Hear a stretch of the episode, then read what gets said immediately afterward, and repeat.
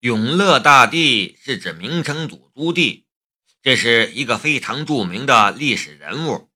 他所统治下的明朝也是最为强盛的时期，所以也称作永乐盛世。不过夏雷可不是历史学家，也不是考古专家，他所知道的永乐大帝都是在历史上学到的，少之又少。凭着那点少的可怜的历史知识，他根本猜不到这只罗盘与永乐大帝有什么关系，更猜不到这只罗盘有什么用处。雷师傅，你能修好这只罗盘吗？黄卫国打断了夏雷的思绪。有点麻烦，夏雷说道。不过我可以试试。黄卫国说的：“这只罗盘非常重要，它的价值也难以估量。我要的可不是马马虎虎的答复，我要的是确切的答案。雷师傅，你有把握吗？”夏雷本来没什么压力的，被他这么一说，却感觉到很大的压力了。他的心里暗暗的道。这只罗盘的重要性不用多说，整个世界恐怕也只有这一件。我要是出点差错，那岂不是闯大祸了？我应该拒绝还是答应呢？这时，宁静出声说道：“雷师傅，你可要想清楚哟。龙小姐推荐了你，你可不要给她带来什么麻烦。”行就行，不行就不行。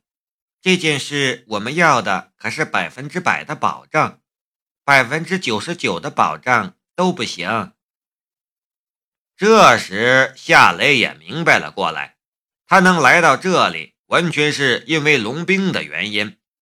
龙兵向负责这件事的黄卫国和宁静推荐了他，或许双方还有什么保证性的协议。如果他把事情搞砸了的话，龙兵很有可能要为此负上责任。夏雷忍不住看了龙兵一眼，他很想知道龙兵为什么推荐他。龙兵的脸上没有丝毫的表情，他还是那么冷漠。要不这样吧，雷师傅，我们给你半天的时间。你好好考虑一下，琢磨一下，行不行？然后再给我们答复。”宁静说道。他似乎始终不愿意相信夏雷这么年轻的人能有多好的技术，更不相信他能修好这只罗盘。夏雷的视线移到了宁静的身上，也许是他的话让他感到有些难堪，他有点想惩。发他的心思，也就是这么一点坏心思作祟，他的左眼轻微的跳了一下，宁静身上的衣物就像是水雾一般蒸发掉了，他随即也呆住了。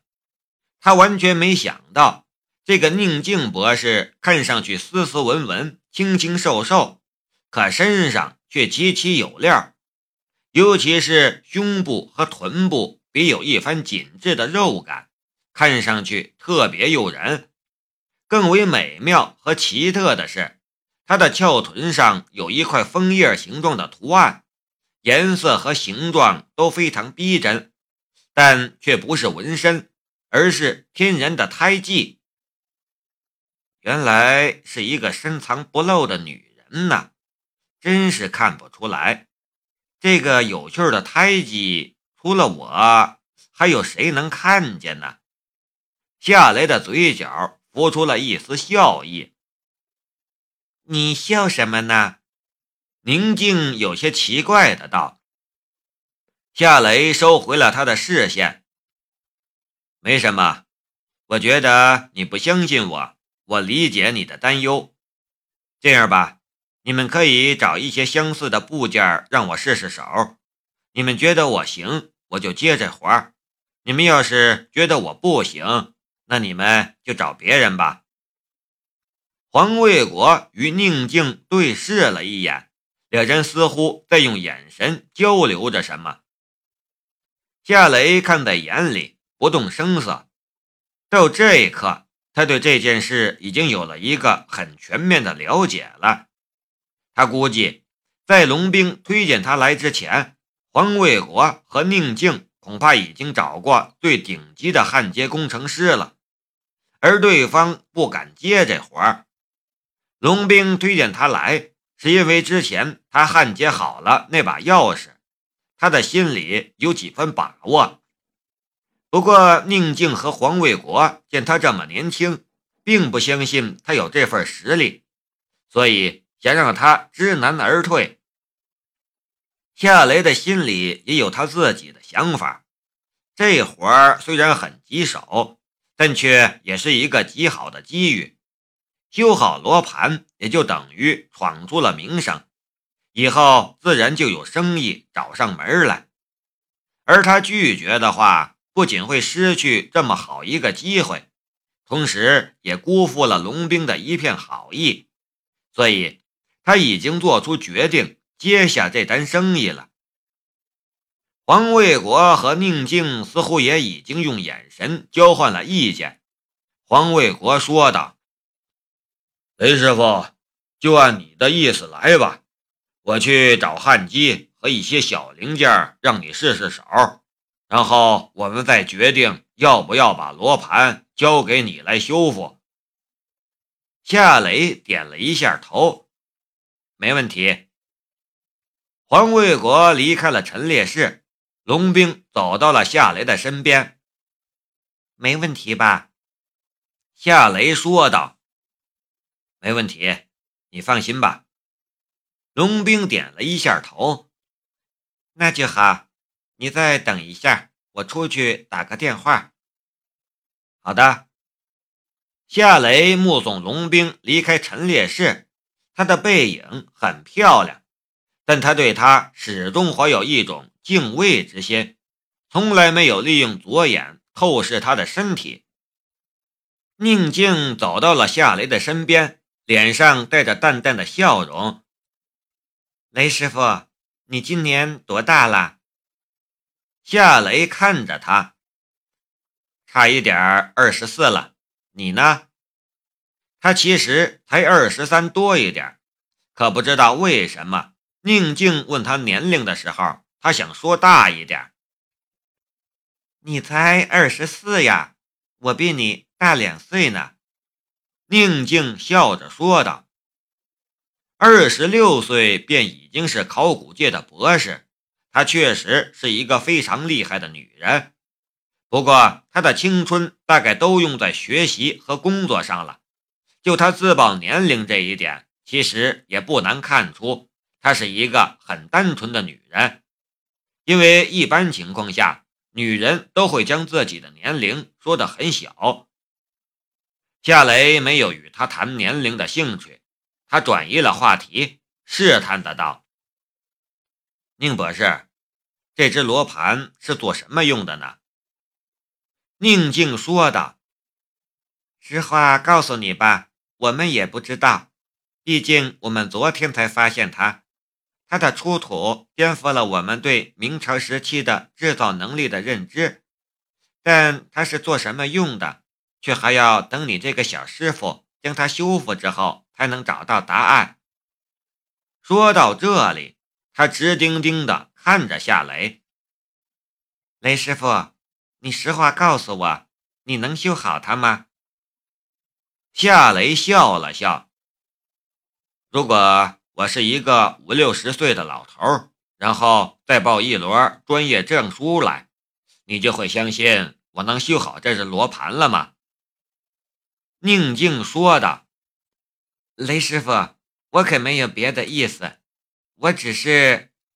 算了，你要是能修好这只罗盘的话，我给你送一面锦旗。”果然是没什么社会经验的学院派女人，别人在这种情况下通常会说请吃饭或者送一份精美礼物什么的，但他却想到了送锦旗。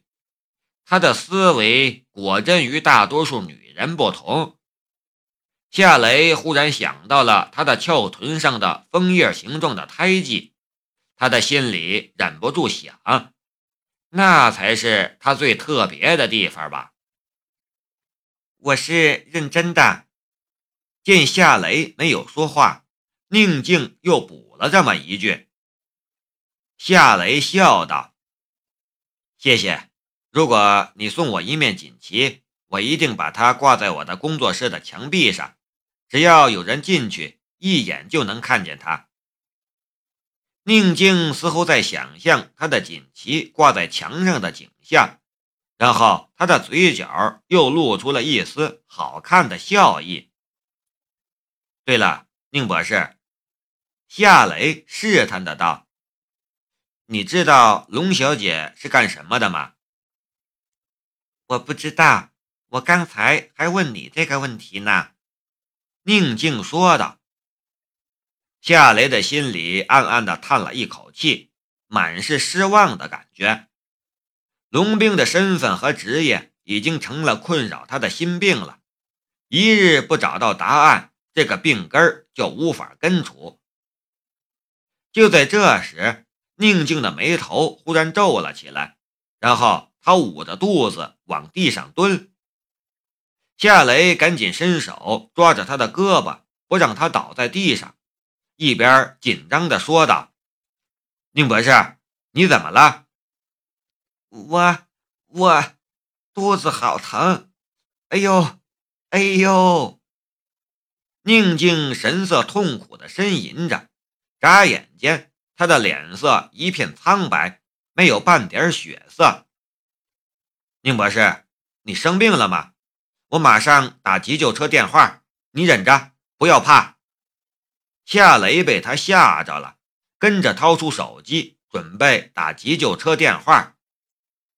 宁静却抓住了他的手，不要，老毛病了，一会儿就没事了。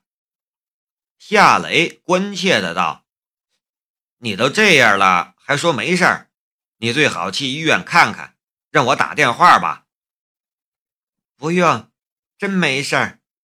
黄教授快回来了，我还想看你展示手艺呢。